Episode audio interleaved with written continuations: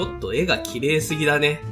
ああのさ、なんかさ、え、今回さ、なんか、あ、CG だなとかいう感じがなくてああ、実写感がすごかったんだけどさ、あその、1のリマスター版を見た時にも相当綺麗だと思ったけども、うんこんだけレベルアップしてくるっていうのがね、びっくりしたわ。もはや実写ってね、特にクライマックスの戦ってるシーン、船内で戦ってるシーンはライティングのせいなのか何なのか、あの、セットで本当にうん。あの人たちが戦ってるって感じにうん私の目には映っちゃって、あそこはもう 3D ならではのうん。奥行きとか、非常に生々しい感じがしてそうねて。。IMAX3D の効果がめちゃめちゃよく出てたよね。うん。ただ、俺が思ってるのはね、君と逆だから今面白いなと思ってて、うん。あんまりに美しすぎて、うん。こんなもん実際のカメラじゃ撮れねえよって僕思ってたので、うん。逆説的にう加工とかうん CG がめちゃめちゃ入ってるっていうのがうん浮き彫りになったなって思った。すいません。わかりやすくお願いします。ちゃんとしたカメラで実写で撮って作ったものだったらここまで綺麗で完璧なライティングの映像にならねえよって思ったの。だからこそ CG を使ってなきゃこんな映像作れないって思ってしまうので頭が。だから逆に CG が使われてるなっていうのがね、強く感じられた。あ視覚的にうんとても自然に入ってくるものっていうのは、うん映像として作り作り出そうと思ったら CG を対応してちゃんと加工しないとああいう風にはならないということそう、美しくて完璧すぎるのよ、光源とかが。うんうんうんうんあこんなものを普通にこうライティングしてカメラを構えてたうんらうん作れないって思ったの。なるほど。あセットがあり、ああの、カメラを構えて、ライトさんがいてっていうそ、普通に映画を撮るっていう環境だけで、あの映像は作り出せないよね。そう。絶対作れないの。うんうんうんあまりにも綺麗すぎたから、うん。うん。あとさ、今回ハイフレームレートだったと思うんだけども、動きが、動きがヌルヌルしてたの。うんスムーズだけど、前もそうじゃなかったでしたっけ？いや、なんか今回よりうん、滑らかだったんじゃないかなと思うのね。前も大概滑らかだったけどね、前っていうかさ、そのデジタルリマスター版っていうやつの IMAX3D のさ、アバター1をさ、見た時にはさ、結構大概ヌルヌルして、ヌルヌルっていうか、よく動くなって思ってたけれどそう、すっも、ごいスムーズに動くっていうのをね、より感じた。だから全然 CG 感、いやもういわゆるああ私の中でのその CG っていうと、動きがなんか、あ、いかにもボン入ってますね、みたいなところが、まださ、人間の目で追えるぐらいの、あれに、なんていうのあ、これ CG でしょってわかる感じだったんだけど、もうさ、CG と実写の境がさ、なんか、あんまりこう見分けらんなくなるぐらいにはさ、なんかもう、そうそう。自然だったんだよ。だから逆説的な意味で、うん。こう、実写の中で浮いちゃうから CG だって感じるんじゃなくて、うん。あまりに綺麗すぎて、ううん、ん CG だって、CG でなきゃこれは作れないって思ったので、なじませの技術がすごすぎた。うん、あの CG の、あの、ポストプロダクションとかの最後エンドロールのところに、ライトマジックって書いてあってさ、なんか、そこがね、まさにもう光と、光の魔法やなおーつって、うん、なんかね、すごいものを見た。CG 表現の鬼門ってさ、水だと思うんだよね。うんその、もう不規則に動くし、うんそれに対して光の屈折とか、うん。反射をさ、うん表現しなきゃいけないから、ものすごいマシンパワーを食うわけで、うんゲームとかでもさ、水の表現って難しいって言われてたんだけども、うん。それを真っ向からね、やってもう完璧に表現してたじゃない？特に水の中よりも、その水とさ、空気のさ、うん。境目が見えるとこだよね。うん要するに、光の屈折率が変わるところだから、うんあと波もあるから、うん。めっちゃめちゃ光難しいと思うんだけども、うん。もう実物だよね、あれは。だからその、意識に、あの、ここなんか変だなっていう違和感が全く残ってない、うんあの、自然な背景として、ここ、あの、自分のさ、頭の中でスルーされるぐらいには自然だったんだよ。うん。だからそ、それを CG でさ、やっててってことはもう偉いことなんだろうね。偉いことですよ。水の透明度がやばすぎるっていうのもあって、そういう意味でもちょっと現実味は薄れたけどね。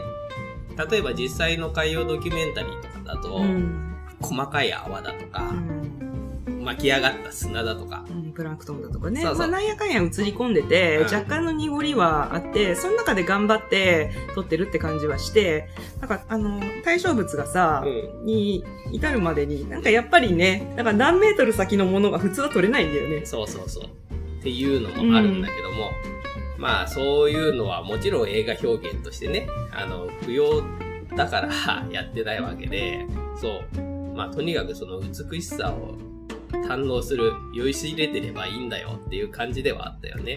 まあ、そう、なんだけど、あだけど、透明感はすごいんだけど、あでも紛れもなく水の中じゃない？そうね。海の中なんだよね。ああの、そよぐ海藻もう前のアバターでのさ、光る柳とかがさ、それの海バージョンがさ、う出てきたわけじゃん。パンドラでの、ん。うん。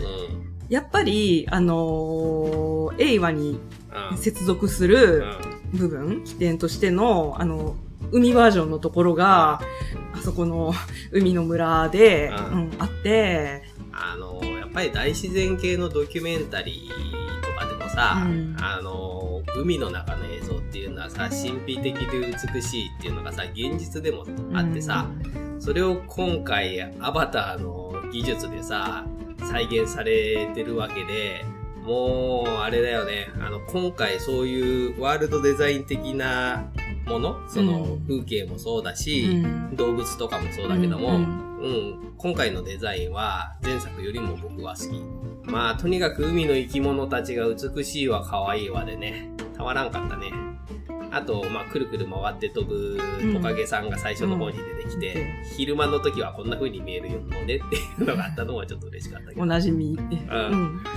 だから、1を見てた時に、うん。いたよねとかいうのもちゃんと出てくるし、そうね。うん、あのー敵の将軍の人がさ、うん。今回捕まえに行ってたけど、うん。あの、飛流の試練をさ、うん。難なく乗り越えるっていうのは、1での、うん。あの、若者の通過儀礼であった、あれを、将軍はなんうか、ん。やり遂げちゃってすげえよねっていう。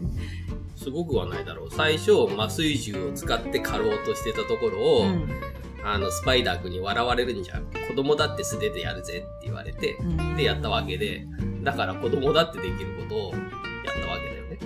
だって中身は人間なんだよ。まあそれはそうだけど、ジェイクさんだってやったじゃん。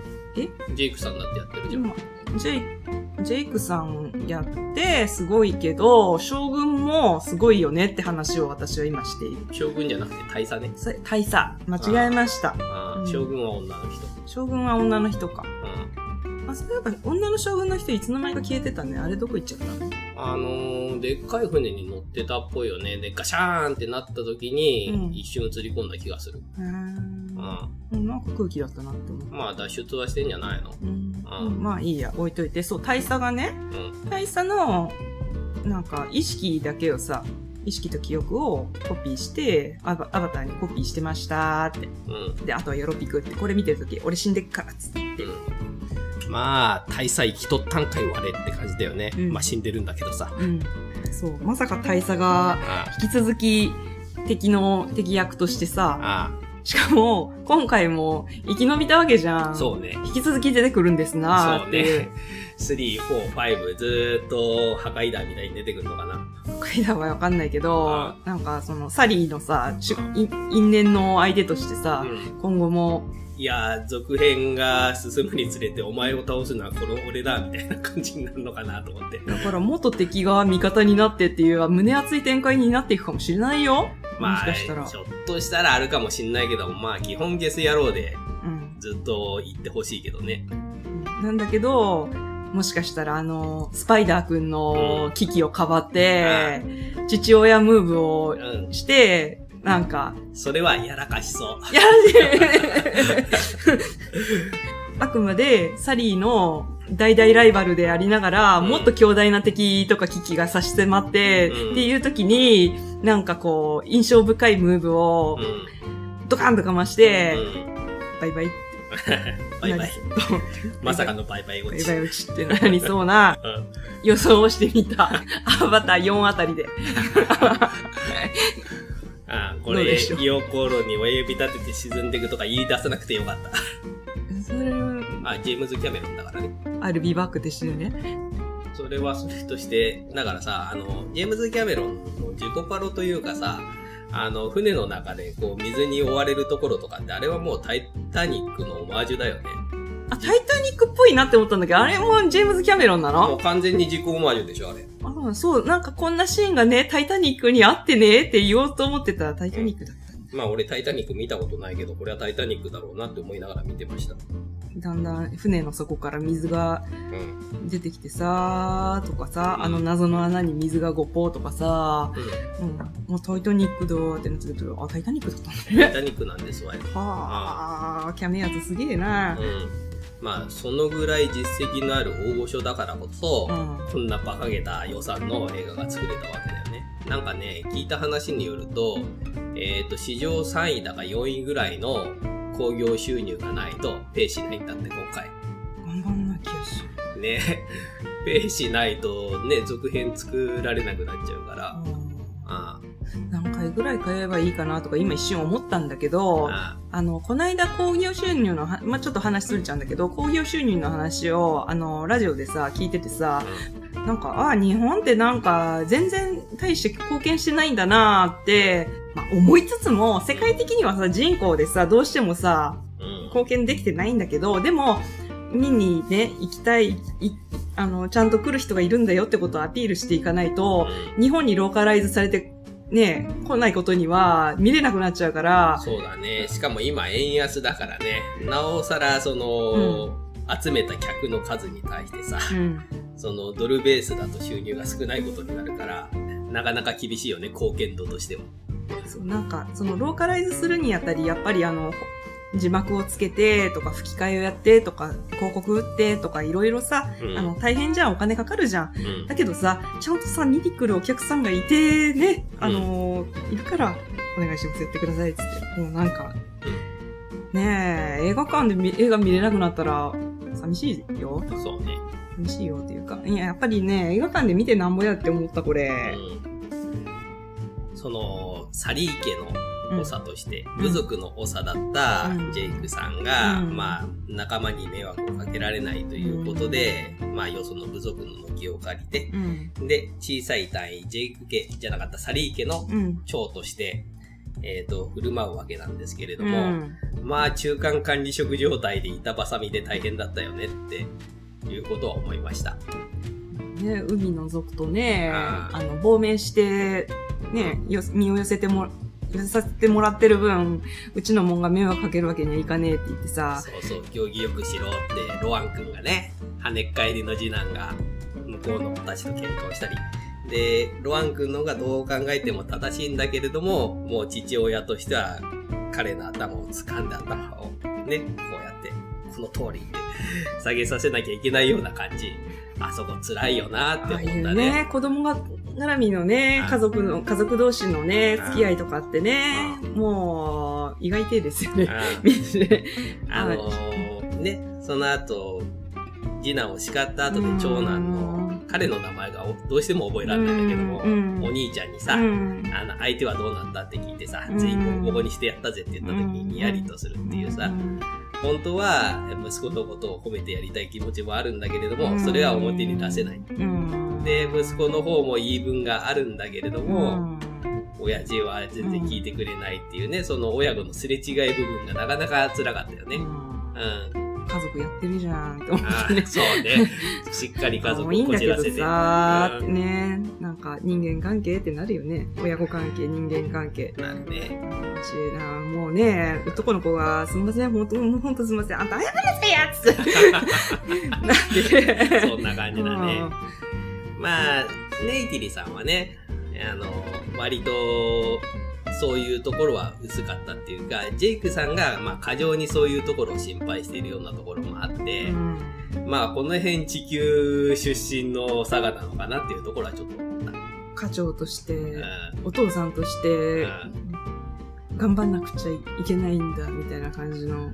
うん。ご近所関係もね、気を使って、みたいな。そうなってたね。ああの、一番下の子、トゥクちゃんだっけ、タラちゃんみたいに言うね。トゥクちゃん。トゥクちゃん。ちょっと待って、ここで、あー、かにこれ楽しい。ちょっと人物を、うん、確かめようと思ってちょっと開いたパンフがたちょっと楽しすぎる。あと、うあとでしっかり見んよう。、あいいね。えーとね、まず、長男、ネテヤムくんです。ネテヤム、そうだ。あの、生まれた時から、赤ちゃんの時から、みんなに、この子はネテヤムですおーっしょいってなって、で、あの、最後お葬式までね、そうなのよ。あの、彼の名前はすごくよく取り上げられてるんだけど、馴染みのない響きだから覚えらんないんだ覚えよね。らんない。ああの子、あの子のっていうか、模範的長男が、あの、生まれた時から、うんあの亡くなって星に帰っていくまで、海に帰っていくまでのさ、一部始終を見ることができたので、うん印象に残るうん感じでしたね。まあ、動きとしては、本当長男って感じのさ、うんうん。あれなんだけど、今回兄弟がさ、それぞれ4兄弟 ?4 兄弟プラス義理の、スパイダーくんね。え、あ、スパイダーくんと、あの、キリちゃんはまあさ、血は繋がってないけども。幼女だよね。うん。うん。なんていうね、それぞれがさ、もう一家って感じだよね。ううん。オールオールウェイズ三丁目の夕日見てないけど、なんかそんな感じの話なの？知らない。家族ものを見ることがあんまりないんで。あ知らないし、今後も多分一生見ないと思うけど、えー三丁目の夕日。サザエさん。うんあ、サザエさんっていうか、他のあのー作品で言うなら、のび太の恐竜のすげえバージョンだなとかちょっと思っちゃったりした。うんそれを言ったら海の部族のさ、うんいじめっ子のうちの一人がジャイアン面だなっていうか。ジャイアンとスネ夫いたよね。うん。スネ夫はいたかなスネ夫っていうかさ、うん大きいの、ちょっと大きいのと、傍らの仲間がいてさ、あのー、族長の息子のいじめっ子リーダーよりも、その友達の単発のやつがジャイアンペーなんて思ったのね。うんうんうん。あまあすごいどうでもいい話なんだけど、うんだから末っ子の名前はうんトゥクちゃんじゃなかったっけ、えーっとね、タクティレイが本当らしいけど、略してトゥクちゃんって言われてる。なるほど。で、ようやく話が戻っていくけども、うんそのトゥクちゃんはね、最初男の子なのかなって思ってたんだよね。うん。女の子だったね。おませな、おませなタクティレイって、スーリーネイティリーってって書いてあるから、すっげえな、長い名前だな。母親の名前を継いだりするのかね、そういう設定だと。うんその名の通り、ネイティリサリーの娘で、2163年にジェイクとの間に生まれた末っ子だ。普段はタクタクあるいはタクと呼ばれていて、って感じ。タクさん。なるほど。まあ、タクって字幕はついてたよね。そうね、字幕はトゥクだったね。タクちゃん男の子なのかね。いや、女の子だから女の子？姉と妹って言われて、初めて女の子だって気づいた。うん。可愛らしい男の子だと思ってたのに、女の子でした。で、まあ、家族の話っていうと、ネイティリさんがさ、うん。こう、息子を殺されてさう、ん。こう、叫びたくっていうところに、君の力が必要だから、冷静になってくれ、今すぐって言って、スンってさ、今すぐ強くなってくれって言って、カーってなってたんだけど、息子がね、そのね、ネテヤムくんがな、亡くな、目の前で息を引き取った怒りと悲しみでカーってなってたのに、あそこはもう精神力で、そう、スッとと、立ち直って、うんだから、この人は戦士なんだなっていうところがね、わかるよね。娘たちを助けに行くために。な、ナビの人たちはさ、海の部族でもそうなんだけど、うん奥さんも戦うんだよね。うん。あの、妊娠中だったけど、あのーそうね、槍持ってたね。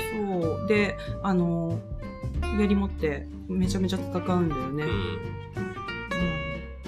で、まあ、その弓を使ったアクションっていうのは本当に、まあ前の時も言ったけど美しいんだよね、しなやかで。うん。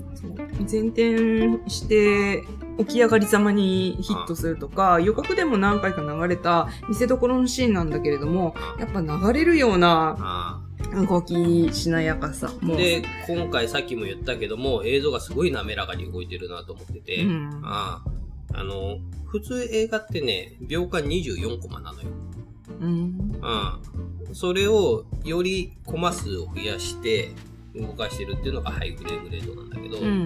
多分今回それだと思うんだよう。ね。うんん。うわ、すっげえぬるぬるって。だから逆うにん。映画っぽくないなとも思ったんだよね。うん。時代劇とかなんかでも、うんカメラが良すぎたり、んレンズが、キレが良すぎたりすると、うんこう、面がね、うん。浮いて見えちゃうっていう現象があるらしくて、うんわざと画質を落として撮ったりするらしいんだけどうん。も、うん。うん。そういうようなうん意味合いで、今回綺麗すぎるし滑らかすぎるから、うん。映画っぽくないな。秒間20コマの感覚に慣れちゃってるから、ん逆にそれよりフレームレートがでかい、あの、大きいやつを見ると滑らかすぎるように感じると。感じた。うん。うん。24コマね。うん。うん。それを君は、もうこれは本当に実写だって感じだし、うん。僕は綺麗すぎって思ったのね。ああまあ、もちろん超美麗映像が見れたので、うん。あのーすごい良かったんだけども、うん。なんとなくね、だから今まで見てきた映画っていうものに対してうん、異質な映像だとは思う。うんうあのさ、視覚をさ、うんあの、騙すさ、その境がさ、24コマと30コマん。の間に少なくとも存在するような気がするんだけど。ああまあ、すると思うね。ううん。んただ今回どのくらいで撮ったのかわかんないけど、48とかかな。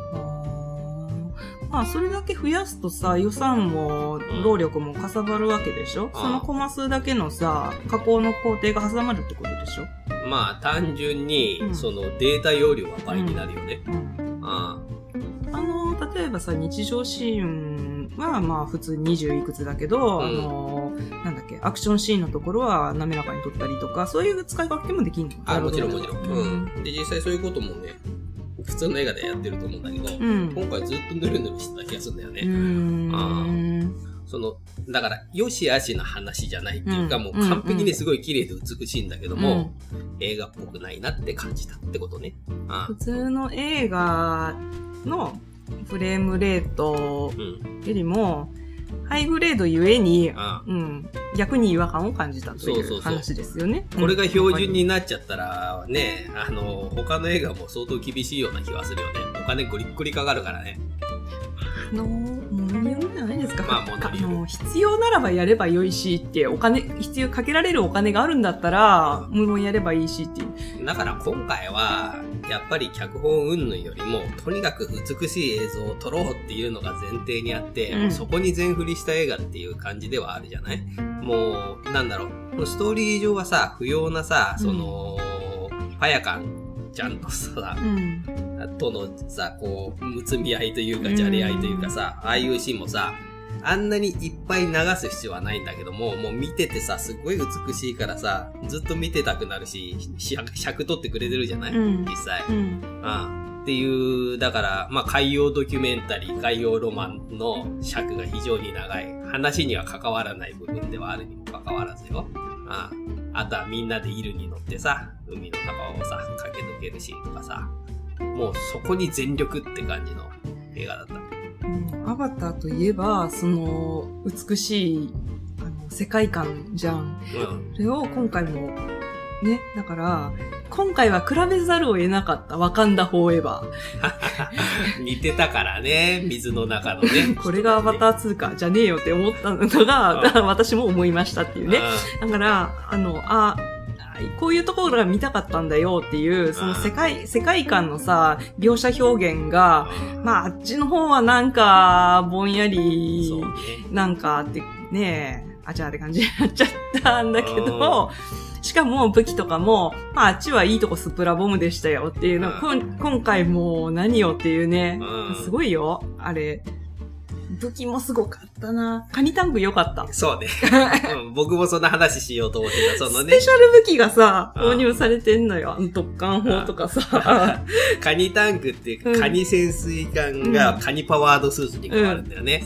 あの、カニといい、あの、ちっちゃいさ、溶接とかをするうん、基地の中でちょこまか動いてる雲型の、うんあの、マシンとか、うん。あそこ良かったな。安定感ありつつ、いろんなところに行けて、いうんろんな作業ができてっていうようなね、マシンがね、今回良かったですよね。人間側の話をするとさ、そのパワードスーツして仕事してる人たちがさ、うん。最初のさ、飛行機の着地のシーンでさ、うん。パワードスーツで、こう、うん。ライトの棒を持って、オラーい、オラーい。やってたよかった。あ、なんであんなパワードスーツ着てても持つもんは、あの、ね、ライトで2本持って、おらららい、あらららいって、や、やるんだって思った。うん、思った。あの、マグロ、ご期待くださいのところの、あの、漁のシーンが良かったよ。そうね。あの、あれさ、トゥル君を追い込んで、うん浮きとかを打ち込んうで、ん。で、最後に爆発盛りで仕留めるみたいなうさ、ん。見てる側に不快感をさ、あの、喚起させるような撮り方をしてるじゃない、うん。ああもちろんその自然を破壊する人間っていう、うんあれで悪者のムーブなんだけどさ、うん。あれ、完全にさ、あの、クジラ漁に対するさ、うん批判だよねっていう風に思って見てた。うんああクジラ漁をする日本人っていうのを、あの、海外の人はああいう目で見てんだなっていう風に思った。本来はクジラ増えすぎちゃって、調査捕鯨とかの意味でもある程度は取らないといけないっていう話もあるんだけれども、環境保護派の目線で見ると、なるほど日本人っていうのはこういう風に邪悪に見えるんだなっていうことを感じました。シーシェパードの人たちみたいな。そうそう。シーシェパードの人たちはこういう風に思ってんだねって。ね、まああの人間名みたいな話になるんですかね。人間名っていうか、そのね、名頭のいい海洋生物をとほ捕獲する奴らは死ねみたいな、そんな話になってきちゃうよね。うんそうなんだよね。ただ、あの、海洋学者の人もさ、背に腹は変えられないとか言ってさ、うん受任してたんだからさ、そんな偉そうなこと言うことはねえんじゃねって思ったけどね。ね、あれさ、あの、生き生きとして、トゥール君を飼ってたさ、あの人って、前回のあの人、悪者の人？なんいや、こんな人出てた？え、前のさ、あの、敵代表の。アーカー？全然違う人。全然違う人？うん。アーカーは映像の方に一瞬映ってた。お前が説明すんのかいって大佐に言われてた人。うん。あの、漁師？ああ漁師の人と海洋学者の人がさ、ボートに乗っていたけれども。うん。で、まあ、早簡単の賢さよ。あの森のね、ワイヤーを巻き取ってぐるんぐるんにこう。あと、でっかい船の上にさ、うんズシャーンベターンって乗って、うん、みんなを助けてくれるところとかさ。ワイヤーの使い方がうまかったね。なんかあの、感情もだけど、思考とかさ、うん。あの、どんだけ頭がいいかってのをさ、あの、アムリタをさ、絞り取るところでさ、絞り取るっていうか、うん。抽出するところで、口で説明されてたけどさ、あなんかそんぐらいの知能があるからう、助けに来るのにさ、ん。うまいことワイヤー使ったりとかして、であれだけ取って他は捨てるのかみたいなさ、うんこともやってたけど、うんあれも捕鯨に対するイメージを悪くさせてるよねっていう気はする。そんな、サメのフカヒレだけ切り取って他捨てるわけじゃないんだから、うんクジラは取ったら全部ありがたくね、捨てるところなく使ってるはずなんだけどね。ヒゲとかは浄瑠璃のね、ああれにも使えますし。ああ油とかね。ねえ。あなんか取ったら取ったでね、ありがたくなんかいろいろ活かしたりとかあしないのかな、 star people は。 Star people？Sky people か。スカイピーポー。ということで、あれが実際の捕鯨をイメージしてるんだったら、偏見混じりだなと思った。あまあね、わざとさ、 sky people はさ、あの前の時も、1の時もそうだったけあど、あ露骨に、バカで邪悪みたいなね邪悪というかさ、じゃあ人間のダメなところをさ、あこれでもかって、ステレオタイプにさ、盛り込んでる感じの人たちではあるんだけどさ。今回も燃やしてたよね。うん。あーそうなんですよ。スカイピーポーの基本ムーブは燃やすなので、最悪でしたね。はい火を放ってだったよね。そうそううんで、最初に子供たちがさ、襲われた時にさ、うん。あのー何人か殺されてたと思うんだけどさ、うん次の侵入シーンではまた6人に戻ってたしさ、なんか予備の体があんのかね。大佐の部下たちが何人か死んでたでしょ、最初に。うん、その後また何人もいたからさ。うんいつか必要になるだろうと思ってアバターをさ、あの、大佐をはじめとする舞台の人たちの分は作ってた感じなのかね。ね、そんなことできるんだったらもう無限に復活できちゃうんだよね。うん。いくらうん。でも、ね代わりの体があるって感じ、そうそう、その体自体はさ、結構高いもんだから、だからこそジェイクは兄貴の代わりに連れてこられたわけなんだけども、うん。とはいえね、そういう感じに大佐たちを生き返らせるぐらいの余裕はあるんだったら、うん今後もやりそうな気はするよね。っていうねあと、その、なんていうの、ソフトのバックアップってできるんだって思った。そうそうそう、人間それができるんとしてさだったら。そうなんですよ。だから、ロワン君とかもね、えたりしないかなってちょっと思ったんだけどもダメだったね。ソフトのバックアップが可能であるならっていうさ、そのアバターさえあれば、あの、あわよくばこの映画からさ、持ってきて、リインストールっていうさ、ね手が、だからそれはなんか神の法則に背くとかでダメなのかな。まあねだから、グある意味下法をやってるわけだよね。うんっていうか、大佐の場合は。うん、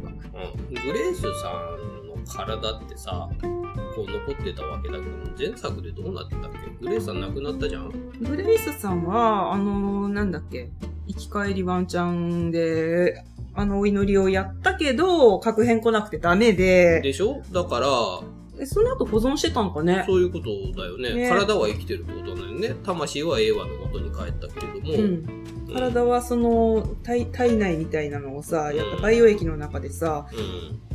生かされてて、で、分娩もあの状態でやったんだよねって。ことになで、るよね。生まれたのはサリちゃんだっけ？キリちゃんキリちゃんか。うん。サリーはファミリーネーム。キリサリーだね。キリサリーか。ね、で、結局キリちゃんのお父っつぁんは誰かわかんなかったんだけど、わかんないね。あれはなんだろうね。ノまム君じゃないかって言わあ、れる、言われてたけど、多分違うよね。うだからその、母ちゃんの、何博士だっけ？ん。グレイスさん。グレイスさんか。グレイスさんの意識にさ、アクセスできたけど、映画の中で、ただあの、ああなたのお父さんは、え、なんて言ったらいいかって言って、カッてなっちゃったから、うんまあ、次回に持ち越しになっちゃったじゃん。うん。なんだけど、なんだろうね、楽しみだね。楽しみってことでもない。別に誰でもいいかな。誰っていうか、いやなんかさ、私こ、これは私の想像だけど、うんまあ、諸々受体的な何かなのかなとか、映画のさ、うん意識、そうなんだよね。キリはなんとなく、そういう、精神官能的な能力があるというか。二個体質っていうか、うその、映画に接続することで、映画の、に連なる生き物を自在に操れるっていう能力があったじゃないですか。んねだから、そういう神がかりの、あの、パンドラにおける神がかりの能力がさ、うんあるわけじゃないですか。うそれが何かの、映画の中の何かの意識なのかっていう。ん。うん。で、だから生まれるべくして生まれたさ、パンドラにおける救世主的な何かなのかなとかさ、そうなんですよね思っ。ちゃったな。だから予告とか見ても彼女が主人公なのかなってうん。思ったけども、そうではなかったね。まあ家族の物語なんだけども、うん基本的に中心的にいるのはロアン君。あ、強いて主人公を挙げるとすればって感じ？誰だろうね。まあ子供たちだよね。うんロアン君と、キリと、あとスパイダー君うんあたりが中心になって動いてるって感じで、まあね、あくまで、うん、強いて誰一人、誰か一人が主人公っていう感じではなかったようなうん、風に思いますけどね。うん。うん、あの、キリちゃんが、チンアナゴの穴みたいなのをじーっと見つめて、うんあれ何がで、何が入ってたのかちょっと気になったな。あれ見てるときに、だからジャイアントスネ夫が来て、海変わってんなとかなんか言ってさ、言ってきてさ、ああ、ほっといたらええや、つってね。うんあとは、あの水に足つけてさ、そこにさ、赤い魚がいっぱいぐるぐるぐるぐる回ってるとか、まあそこも綺麗すぎだよね。ねセラピーフィッシュみたいな。セラピーフィッシュじゃなくて、なんて言うんだっけ？うんドクターフィッシュか。うん、みたいな感じだな。そう。これは、あの、メダカみたいだなって思ったけどうん、ね。光っててさ。あだから、あの、あのふわふわのタンポポ、飛ぶタンポポも、うん。あの、たくさん集まってたから、あ、今回の確変の来てるのはこの子なんだなって言って、うん。その光る、群がってくるさ、あの、メダカと、あとクリオネみたいなやつってさ、うん。海の、海のパンドラ、パンドラの海での、うあの、確変のあれじゃん。確変言うなあのー、便利すぎて呼吸ができるさ、うんクラゲというか羽みたいなさ、うん。あれ、あれはどういう仕組みなんだろうね。これをつければ水の中でも呼吸できるって言われてた生き物いるじゃん。どこに接続してるのかわかんないんだよね。そうね。とりあえずあれみんなつけて移動すればいいのになって。そうそう、あそこいっぱいいたじゃんね。ね。それをさ、この、キリちゃんの力でさ、あなんでそれ1枚だけ持ってきたのって。あれ10枚ぐらい持ってきて配ればよかったじゃんって思ったんだけど。あ、まあ、あれつけてると、うん。天使様って感じになるんだけどね。そう羽みたいだからね。天使の羽だったそう。あれが説明されてた時に、まあ最後の方で使うんだろうなと思ってたらね、うんそう、自分だけなんだって思ったからね。あいっぱいいたじゃんね、あの時にね。うん。生き物で言うと、あとさ、みんなの普通の乗り物であるところのさ、イルくんがね、めちゃめちゃ可愛いなとかわいい。思いましただからそ。こでのび太の恐竜を思い出したのよ。目がキュルンとしてるしさ、その、パヤカンうん。君のところにさ、うんあの、ロアンが行くときに、うんまた会えたねっていう時のうね、んイル君がね、ヒレをね、水辺ピチピチピチピチってやってて、すっげえ可愛いなと思いました。スリスリしてくるしさ。あーそうね、目もキュルンとして。かわいい。そう。で、まあ一番可愛いのはパヤカンさんなんですけど、さやかんさんかわいい。うんあこれさっきからパヤカンタン、パヤカンくん、パヤカンさんってコロコロ、あの、わかるよ。概念だからねあ。かわい、かわいさが極まっちゃってあ、故障がまちまちになっちゃうやつ。もう、彼がヒレをスッて出してくるところがもう可愛いんだよ、こう。最初にキュルンって回った後、ちっちゃい方のヒレをスッて出してきて、その後、一緒にこう、予告のさ、手を繋いでふわーって浮いてるところのカメラのシーンに繋がるところででっかい方のヒレをスッと出してきてっていう。まあ、とにかくヒレをスッと出してくる彼。可愛いんです。いいね。知能感じるじゃんって。そう、知能高いんですよ。あとはその戦士だけが乗るアリゲーターガーみたいな、あれもいいしさ、その、水陸両用でね、うんうん、飛び魚モチーフでそのまんま空飛んじゃうっていう、あの辺のデザインすごく良かった。この、アリゲーターガーの、はあれだけど、またジェイクさん、乗り換えたね？そう なっちゃう。そうなんですよ。そう、説得力さんが出てこないなと思って。そう、説得力さん、どこ行ったん？ってのと、前の彼は、あの、一番目のあ彼はどこ行ったん？っていう、ねえ。一番目のイクランは、うん。多分家族でみんなで飛んで、その水の部族のいとこに行くときにうん。乗ってた彼じゃない？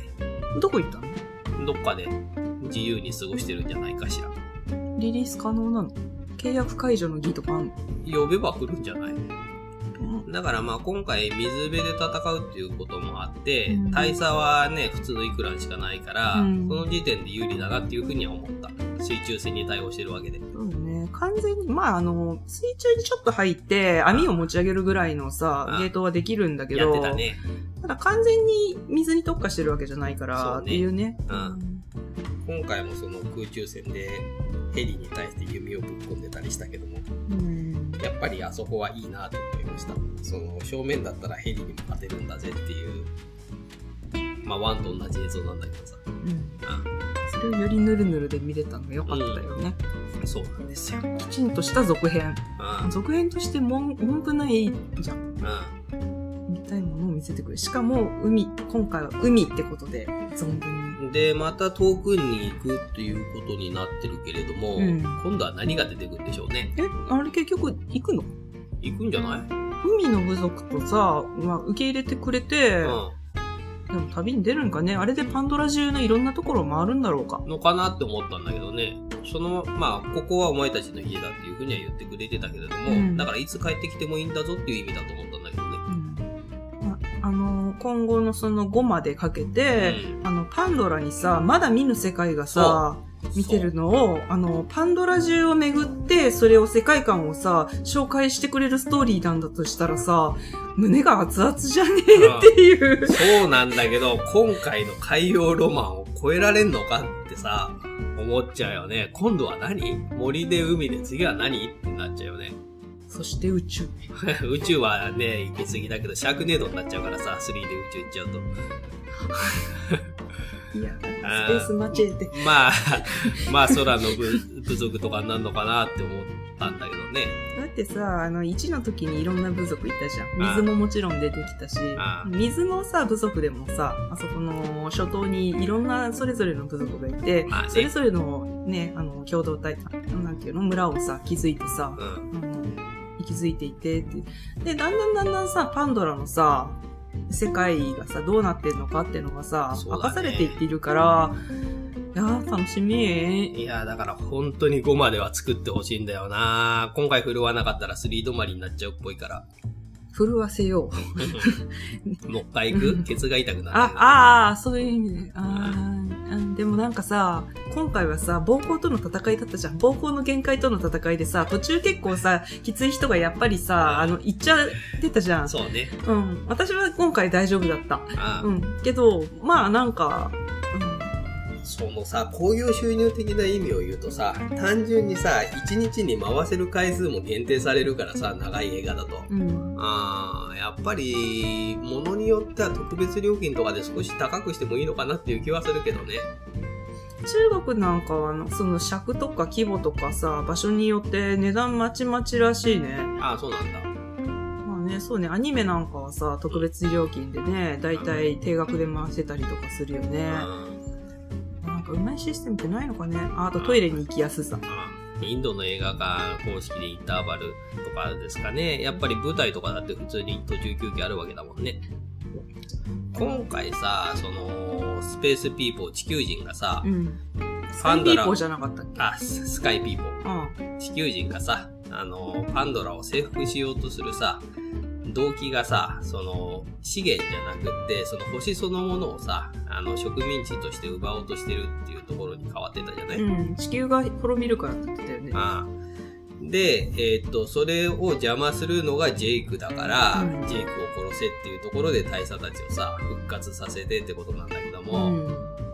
いや、そんなことしなくてもよくねって思ってさ、うんその、ジェイクよりもはるか遠いところの部族とかから攻撃してりゃいいんじゃないの？っていうさ、もっと支配領域を他のとこで広げりゃいいんじゃないの？って思ってて、わざわざジェイクんちの近くでさ、戦ってて邪魔されてんだからさ、なんでそんなことになってるの？って話すことを思いました。うん。その、大佐個人的な因縁でジェイクを付け狙うっていうところもあるし、まあ主人公が戦わなきゃいけないから、そういう作りになってるんだけども、相変わらず地球人側はやってることがトンマだよなって思った。うん。ねそんなわざわざアバター作ってさ、あの、死んだ軍人を生き返らせて、ジェイク個人、そのファミリーを付け狙う理由がわかんない。え。やってることがせせこましいんだよね。そうだね。あ支援でさ、うん、そんな追ってってさ。でも、それよりはさ、うん。あの、せっかくパンドラ側と貴重なコネができたわけだからさ。そうね。そこからさ、なんかこう、ウィンウィンになれる関係を目指そうよって、着地するや否や、ブルドーザーを突っ込むなやって感じしない、そうね。アホかって。そうなんだよ。まあ、大佐自身の支援は別にいいんだけれども、うんその将軍のね、あの、作戦立案がおかしいよねっていう話だよね。マイカルで野蛮なんだよね。野蛮だねなんだろうね。うん、そうなんですよ。その、未来の話だからこそ、野蛮度がさ、うん浮き上がって見えるというか、うん先日 RRR で、うん。これだったらもう、なんだろう、露骨な悪役ムーブでも、うん。全然何気にならないって言ってたのは、うん。あれは時代が違和感なかったんだけども、未来の SF になっちゃうとあまりにも野蛮すぎるよね。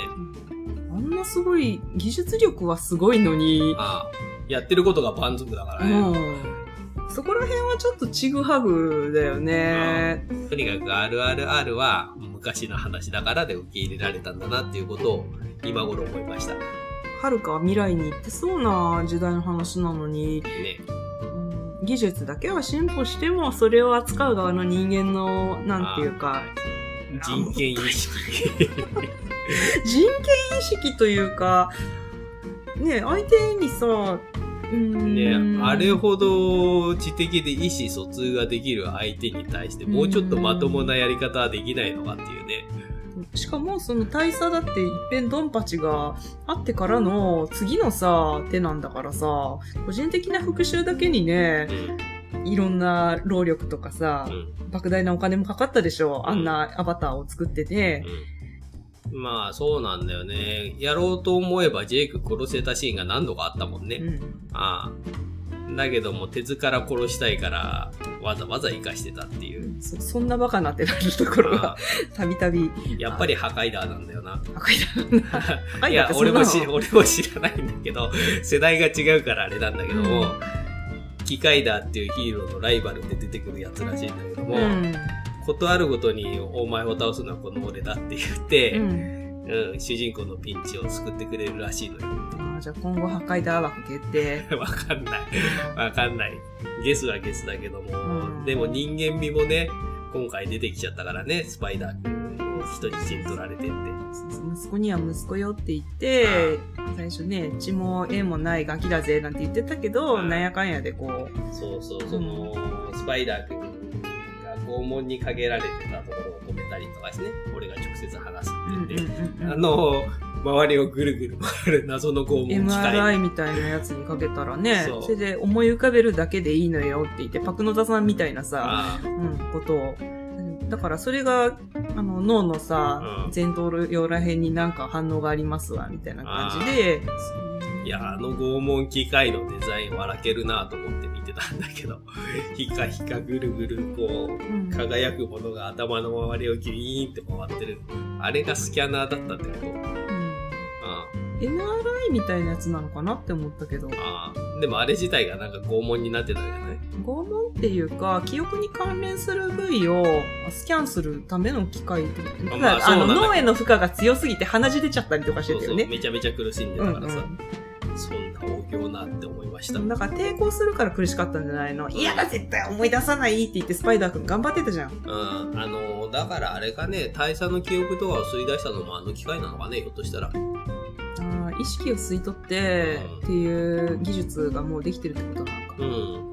そこら辺さ、人間側の技術とパンドラ側のさ、エイマの力で融合して、なんとかなる未来がないかしら。わかんないけどさ、パンドラの人たちがさ、もう普通にみんな銃を使い慣れててさ、うん。奪え奪えってなってたりとかさ、なってたところは良かったな。なんでしょう、その自然と調和するのがナビたちのさ、うん。本文ではあるけれども、うんそれはそれとして、あのー仲間を守るためだったら敵の技術を使うことも厭わないっていうのはさ、あの前作からそうだったけれども、うん今回より積極的に書かれててね、そこは良かったなと。うん。うん。これは悪魔の武器だみたいなことは言い出さないのねっていう。パンドラだけじゃなくって、う宇宙としてどうなっていくかなってのが気になるんだよね。ん。そうん。の、スカイピープルたちの技術がさ、振動してきつつあるんだとすれば、仮にね、あの、スカイピープルとしてのグレイスさん先生の意思とかも AY の中に取り込まれつつあるわけでしょ？うん。うん。とってなると、パンドラがこの後どうなっていくのかなとか、パンドラの中だけでの揉め事とかも発生したりするのかもしれないし。あー、パンドラの中での部族同士の闘争とかそういうのが勃発する可能性も、うん。なきにしもあらずだよね。そうなんむしろ今までそんなんないんかいって感じだよね。うん。あそれこそ殺殺し合ったこともあるけど、争いは争いしか、うんから、殺すのを我々は禁じたってさ、うんなんか言ってたやん。うん話の中で。うん。でも、スカイピープルと手を組む部族とかが出てくると、うん。まあ、ベタなお話になってしまうんですけれども、そういうこともなくはないのか寿命をさ、あの、クジラの脳髄でさ、あ、無理だって言ってさ、これで寿命が、老化が止まるんだみたいなことも言ってたしさな。、うん。あの辺はなんかの伏線になるかもしれないね。ね、なんかほんと、チャチな想像しかできないですけど、うん。ね、あのエンドロールの中にさ、歌舞伎っていうさ、担当があったんだけどさ、なんだろうね、歌舞伎ってね。わかんない。熊取みたいな草化粧はするけどね。あのプロダクションユニットとか、なんか、ライティングとか、ああいうのの項目の中に歌舞伎ってのがあって、チーム名が歌舞伎なんじゃなくて。あ、そうか。わかんないけど。なんだろう歌舞伎ってのがあったよ。うんなんだろうなーって。いやーもうエンドロールすごいよね。もうてんこ盛りだったよね。そうね。あとは復讐に燃えるネイジリーさんが怖すぎて、スパイダー君が出ていけなくてちょっと隠れちゃう。弾いてたよね。騎士文人みたいな感じで。ああの、ドゥルガーとかさ、あ、カーリーとかさ、ああんな感じになってたよね。まあ、インド人は肌が青い人がいるイメージあるね。うん肖像画がそんなだった気がする。ねもう、うん、うわー、ネイティリ母ちゃん超怖えってなってたよね。うん。あそこら辺が若干、だから関係性がギクシャクしないかは心配になってくるよね。うん。息子には息子やっちゃったわけだし。何かを学んだスパイダーくんってなってたもんね。何かを学習したうん。スパイダーってうんなっちゃってたじゃん。うん。ゆずひこね。うん、そう。何かを学習したゆずひこってあんな感じになっちゃってたじゃん。うん。まあね、キリとスパイダーはね、仲良さそうだったけど。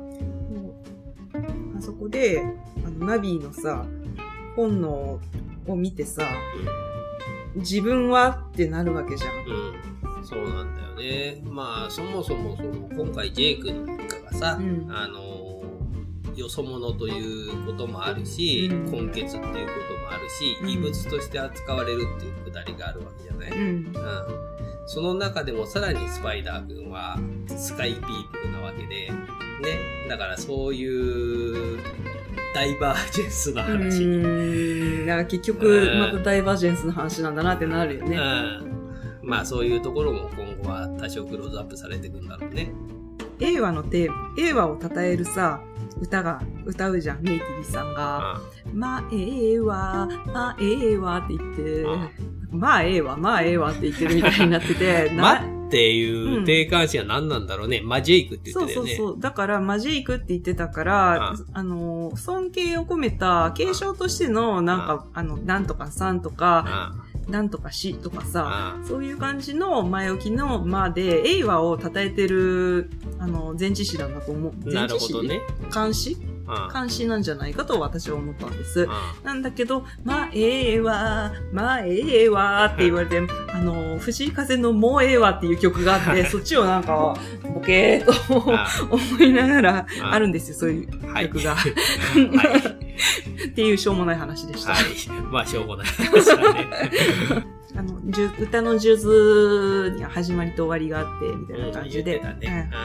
歌を紡いでって言って、あの、殺されちゃったさ、あの、魂の姉妹のクジラさんがさ、歌を紡いでくれてたって言ってたからさ、うんそういう教えてもらった歌なのかなとかさ、すごいよね。なんか生態系全部が繋がっているっていう世界観。クジラさん、トゥル君ね。トルクン、トルクン寮とか言。トゥル君いっぱい出てきて、バシャーバシャーってみんなが、うわー、トゥル君帰ってきたみたいな感じでさ、ナビもさ、トゥル君も、イルもさ、うん。みんなが入り乱れてさ、こう、ワイワイやってるシーンは良かったね。あー、おかえりーとかうん言って。で、で、ちょっとさ、あの、ブルーになってるキリちゃんもさ、何？今ちょっと落ち込んどんねんけど、つって やってたけど、いいから見に行こうつって、元気になれるよ、つったら、もう、わーってなってね。なってたね。うんうんそうなんだよね。その、キリ自身も親がわかんないしっていうところもあって、これもまたダイバージェンスなんですよね。めっちゃダイバージェンスと家族の話。うちのつながりはないけれど、とか、うん種族は違うけれど、とかの、部族も違うし、うみたいないろんな違いの話だったね。文化とかね。あの、その、帰ってきたトゥル君たちにはさ、この前面がいるわけじゃん。いるね。あの。にはさ、部族のタトゥーがさ、お腹に施されてたりとかしてさ、なんかいろん、いいよね。なんかね。あの、水の人たちが腕がね、うんとか手もちょっとエラっぽくそうなる。そうそう。尻尾とかもあさ、エラじゃねえや、ヒレか。うんあとかね、うんそう、いろんな仕組みが。長い年月をかけてう、進化してきたんだなーって。逆にさ、その、ちゃんと通じる共通語があるのすげえなと思った。あんだけ違ってて。ねううんんうんそこら辺も、なんというか、映画を通じて、意思共有できるところも関係してて、言葉通じとかね。うん。あの惑星の中でも言語が違っててもおかしくないと思うけどね。まあ、触りだけでみんな英語話し出すんで、まあね。よくわかんないんですけどね。うんそうなんだよね。ねあえてナビ語って言って字幕がつくところもじゃあこれはみんな普通に英語で喋ってるってことなんだなって思っちゃうよね英語って。便利だな。なるよね。すごいな。さすが世界の教養語だね。うん。うんまあ、ええわ。まあ、ええわ。はっていうね。はいうん